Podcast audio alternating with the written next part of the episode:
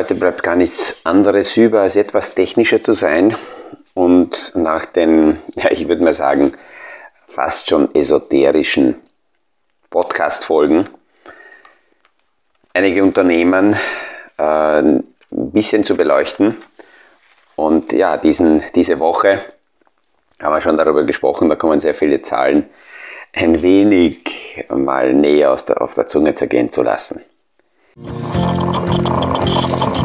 Aus dem Kaffeesatz, der Podcast von AL und E Consulting. Aktuelle Kapitalmarkt- und Wirtschaftsfragen verständlich erklärt mit Scholt Janosch.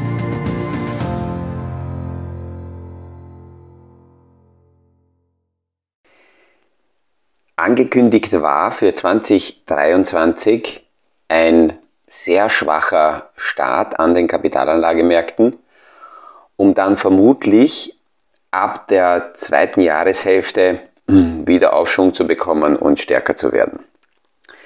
Und so waren sehr, sehr viele kurzfristige Trader, äh, sehr viele Vermögensverwalter auch positioniert, sehr hohe Cashquoten, sehr hohe äh, sehr niedrige Investmentquoten.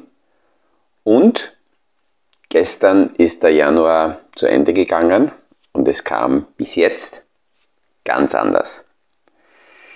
Dieser Januar war für den Nasdaq, wo die überwiegend die Technologiewerte notieren und sehr viele Wachstumswerte notieren, der stärkste Jahresstart seit 2001 und im Standard Poor's Index, dort sind die großen Standard Poor's 500, die großen Blue Chip Unternehmen überwiegend, sagt man auch dazu, das sind eher die Growth, ähm, die Value Unternehmen, die also schon äh, gefestigter sind, gesättigter sind in den, in den Marktsegmenten. Dieser Index hat seit 2019 den besten Jahresstart hingelegt. Und wenn wir uns Zahlen anschauen und zurückgehen, bis 1950, dann gab es nur zwei Jahre, die mit so einem starken Jänner, Januar begonnen haben wie jetzt. Voraussetzung war, dass im Vorjahr mindestens minus 10% die Märkte gefallen sind und danach im Januar so ein starker Start war. Und dann gibt es eben die anderen Aussagen. Zusätzlich dazu, dass so wie der Januar ist, so ist das Jahr. Da habe ich jetzt keine statistischen Zahlen, die also hier äh, das belegen, wie oft das schon in den vergangenen Jahrzehnten tatsächlich so funktioniert hat. Und jetzt, nachdem dieser Jänner so war, rennen viele hinterher und wieder mal einem fahrenden Zug hinterher. Das ist aus meinem Blickwinkel also jemand, der nicht auf Trading, Timing permanent ähm, rein raus aus den Märkten setzt, sondern eben mit der richtigen, stabileren Strukturen maximal über die Cashquote, also wie viel ist investiert und wie viel ist noch im Trockenen, wie viel wird zurückgehalten, darüber der steuert. Äh, für den ist es immer wieder faszinierend, eben diese Bewegungen zu verfolgen und es wird A einerseits immer schneller und durch Technik wird auch diese bewegliche Masse teilweise größer. Das heißt, die Zeitfenster, wo man sich dann positionieren kann, werden auch kürzer. Bis jetzt sehen wir eines, dass einerseits zwei kritische Zahlen, äh, zwei kritische Themen des letzten Jahres bis jetzt positive Nachrichten liefern Erstens die Inflation, die läuft überall zurück, teilweise extrem stark zurück. Die Frage ist, wo wird die Inflation tatsächlich stehen bleiben?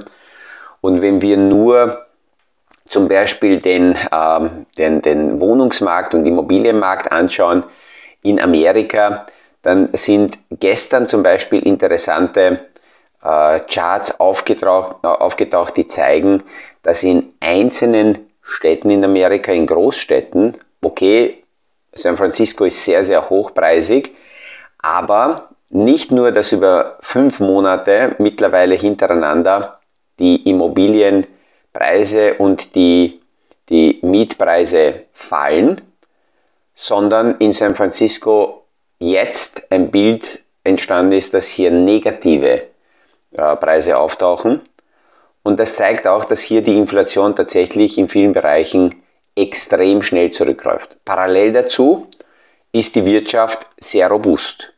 Das heißt, die Befürchtungen, dass die Wirtschaft aufgrund der Zinserhöhungen und der Kapitalverknappung im Markt, der Liquiditätsverknappung, äh, dass die Wirtschaft hier Probleme bekommen wird, das, das bestätigt sich bis jetzt nicht. Und das sind zwei wesentliche Zahlen, die wir bis jetzt sehen. Und äh, diese führen dazu, dass der Kapitalmarkt äh, recht äh, positiv ist. Diese Woche heute, das wird äh, sehr, sehr wichtig und beobachten sehr viele, seit gestern tagt die amerikanische Notenbank und heute ist die Schlusssitzung und die Presse, die Pressekonferenz von Jay Powell. Und hier wird sich, und das wird sehr stark beobachtet, wieder die Frage stellen, wie sehr glaubt der Kapitalmarkt dem Jay Powell und was, was, was sagt er? In den letzten Sitzungen, da war er rhetorisch sehr aggressiv, aber in Wahrheit hat er nichts Besonderes gemacht. Jetzt wird die Frage sein, was kommt heute?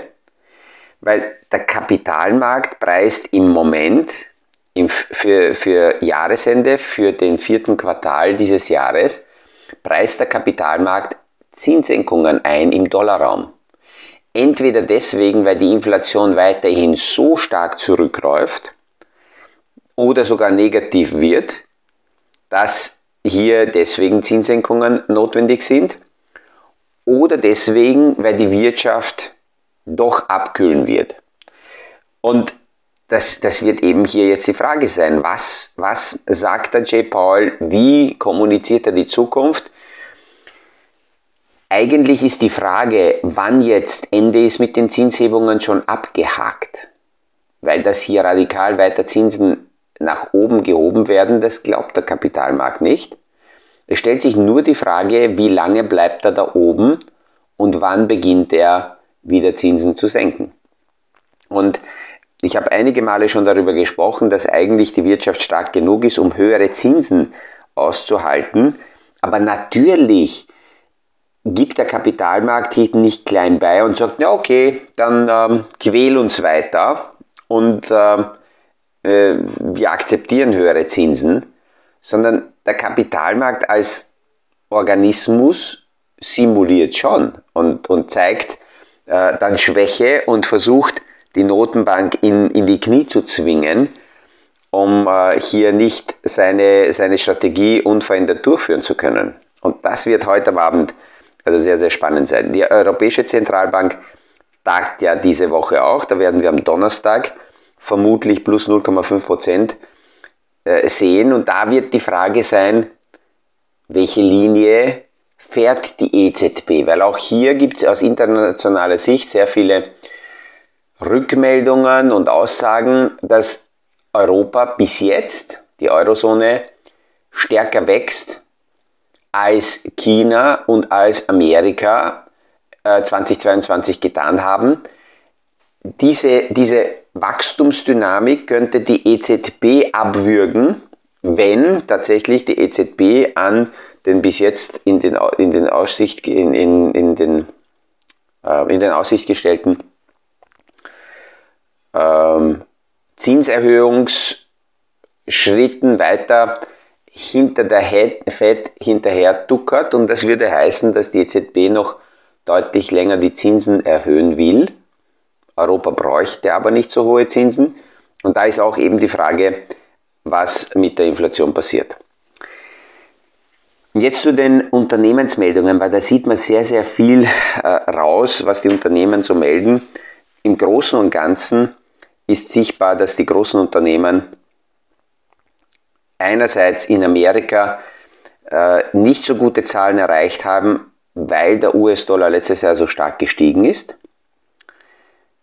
Auf der anderen Seite sind die Aussichten der Unternehmen nicht so schlecht. Also sie sind grundsätzlich nicht pessimistisch und das beflügelt den Kapitalmarkt. Aber man, man sieht auch eines, dass in einzelnen äh, Segmenten, in einzelnen Themenbereichen, wo es durchaus schwierige Rahmenbedingungen gibt, nicht alle gleich laufen müssen. Und das ist für mich immer wieder eine Botschaft dafür, dass es völlig egal ist, ob es jetzt irgendwann irgendwo eine Rezession gibt oder nicht. Der einzelne Unternehmer muss nicht mit dieser breiten Masse mitschwimmen. Der Einzelne hat immer die Möglichkeit, eigene Maßnahmen zu setzen und vielleicht sogar diese äh, Segment- oder Marktschwäche auszunutzen.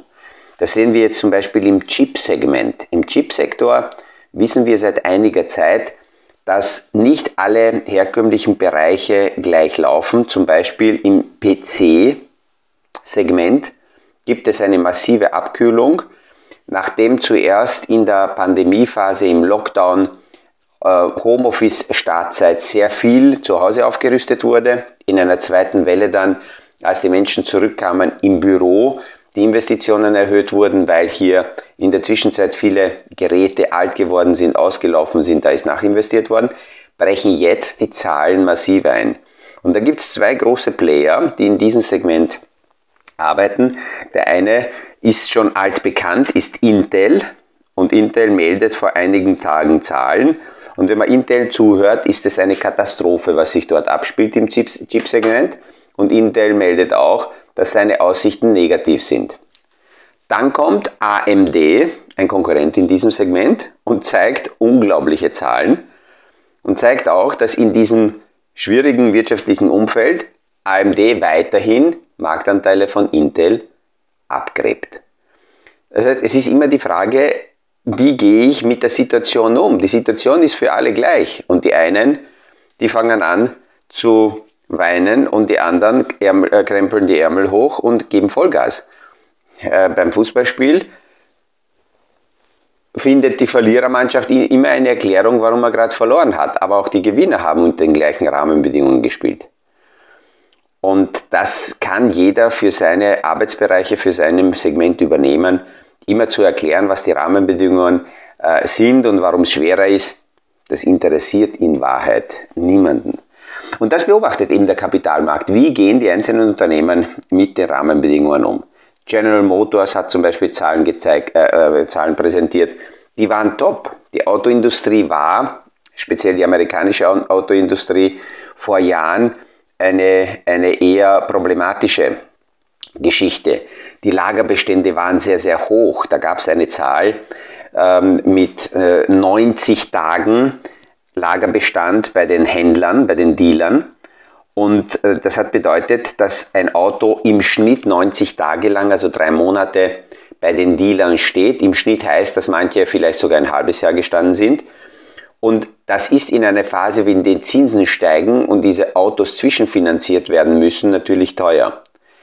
Jetzt, nachdem während der Pandemie einerseits die Lieferketten Probleme bekommen haben, andererseits die Lagerbestände aufgebraucht wurden und da sind die, die Drehungen runtergekracht, teilweise auf 14 Tage, können jetzt die Unternehmen mit diesen früheren Lagerbeständen besser umgehen und, und versuchen diszipliniert zu arbeiten und sagen, sie wollen nicht mehr haben als maximal 60 Tage. Sind jetzt ungefähr bei 40. Das heißt, sie wollen nicht mehr einfach so produzieren und damit die Preise nach unten drücken, sondern wollen oben, oben, oben bleiben. Das ist für Anleger, für Investoren in Autosegmente gut, weil damit die Margen hoch bleiben. Für die Menschen, die Autos kaufen wollen, natürlich schlecht, weil die Industrie sagt, okay, wir schaffen jetzt jetzt, dass wir verknappen. Obwohl der Elon Musk derzeit ein bisschen im Auto, äh, äh im Elektroautosegment eine Preisschlacht führen will, aber es schaut so aus, als würden nicht sehr viele darauf einsteigen.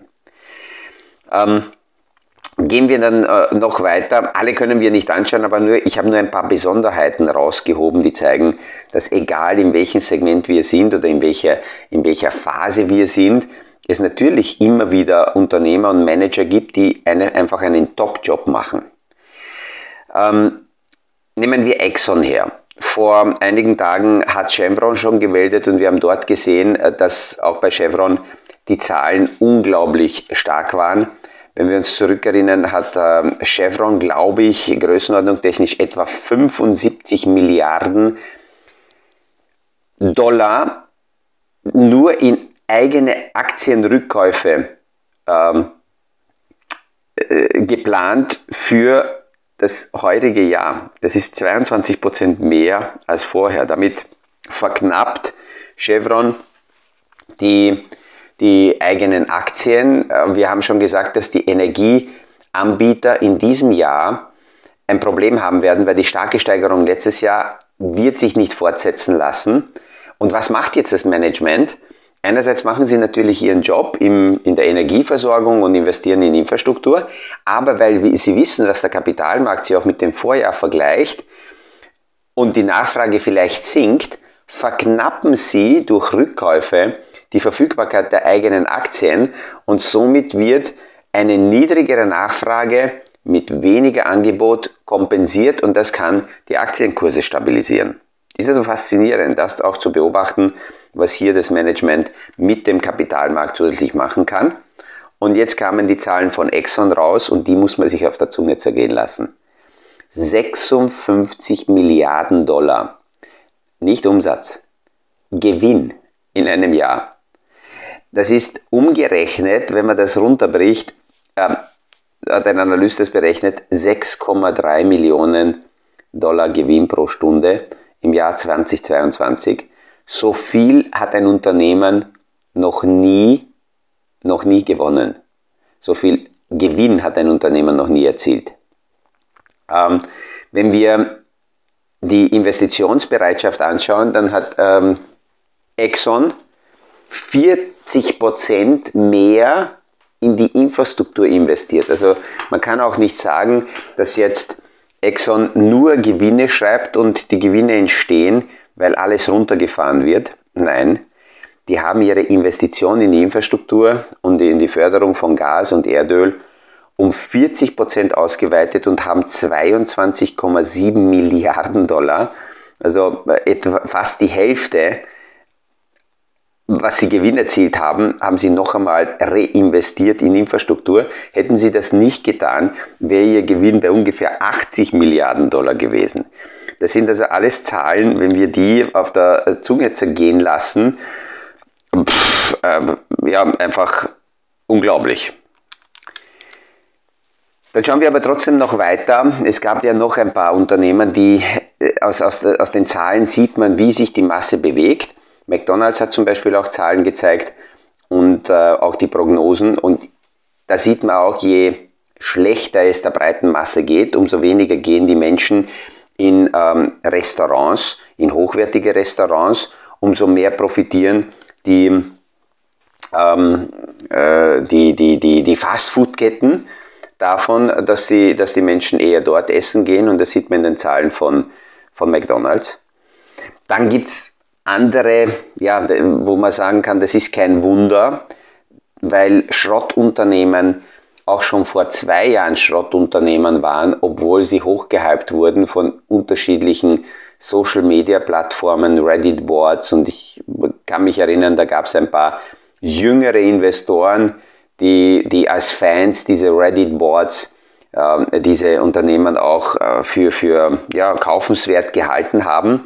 Bad Bath Beyond war so ein Unternehmen, ähm, das ja, vor zwei Jahren schon knapp davor war, äh, in Konkurs zu gehen, ist aber dann von den Kapitalmarktteilnehmern gehypt worden. Das Management hat damals diese Situation sogar dafür genutzt, um ähm, äh, junge Aktien rauszugeben, Kapitalerhöhung zu machen. Das heißt, das Management hat einfach diese künstlich erzeugte Nachfrage dafür genutzt, dem Kapitalmarkt noch mehr Aktien zu geben. Aus dem Blickwinkel des Managements Stop. Aber wenn wir jetzt anschauen, was haben die mit diesem Geld gemacht? Naja, nicht sehr viel, weil sie melden jetzt trotzdem Gläubigerschutz an und äh, sind somit ja, Insolvenz. Wenn wir uns ein bisschen zurückbesinnen und sagen, okay, einen Schritt zurück, ähm, äh, Big Picture, wie schaut das aus? Wir sehen drei Sachen nicht nur im Monatsvergleich, nicht nur im Jahresvergleich, auch im Quartalsvergleich sinkt die Inflation in fast allen Bereichen. Und ja, heute am Abend äh, wird die Frage sein, wie geht Jay Powell damit um? Wie kommentiert er das? Er hat im Dezember gesagt, er möchte nicht, dass der Kapitalmarkt zu stark feiert. Wir sehen aber, dass der Kapitalmarkt derzeit feiert. Wie möchte er hier ähm, äh, Löschwasser in, in diese Pate gießen, Das wird beobachtet, wird angeschaut, was hier passiert und sein Wording wird entscheiden. Das wird aber so oder so kurzfristige Schwankung nur sein, weil aufgrund der Daten und Fakten der Kapitalmarkt seine eigene Meinung sich macht. Und wir haben letztes Jahr oft gesagt, die Marktteilnehmer schauen auf die Notenbank und das steuert dann die Bewegungen an den Märkten. In diesem Jahr verfolgen die Marktteilnehmer die Fakten. Und die Notenbank wird sowas wie ein Neben, äh, ja, wie ein, wie, ein, wie, wie ein Schauspieler in der Nebenrolle. Ist zwar natürlich da, aber wird nicht mehr so ernst genommen wie letztes Jahr. Und das werden wir heute am Abend sehen. Morgen werden wir also ganz sicher darüber ein wenig plaudern, was der J. Paul gesagt hat und wie äh, diese Aussagen zu werten sind. Meist ist ja nicht das wichtig, was er sagt, sondern was aus dieser Aussage der Kapitalmarkt macht. Das werden wir morgen anschauen. Ich wünsche einen schönen Tag, liebe Grüße und freue mich, wenn wir uns wieder hören beim nächsten Podcast aus dem Kaffeesatz. Das war aus dem Kaffeesatz, der Podcast von AL und E Consulting zu aktuellen Kapitalmarkt- und Wirtschaftsfragen. Verständlich erklärt mit Scholt Janosch. Aktuelle Fragen, Rückmeldungen und Anmeldungen zum nächsten Kapitalmarkt-Talk findet ihr auf unserer Homepage www.aleconsulting.at.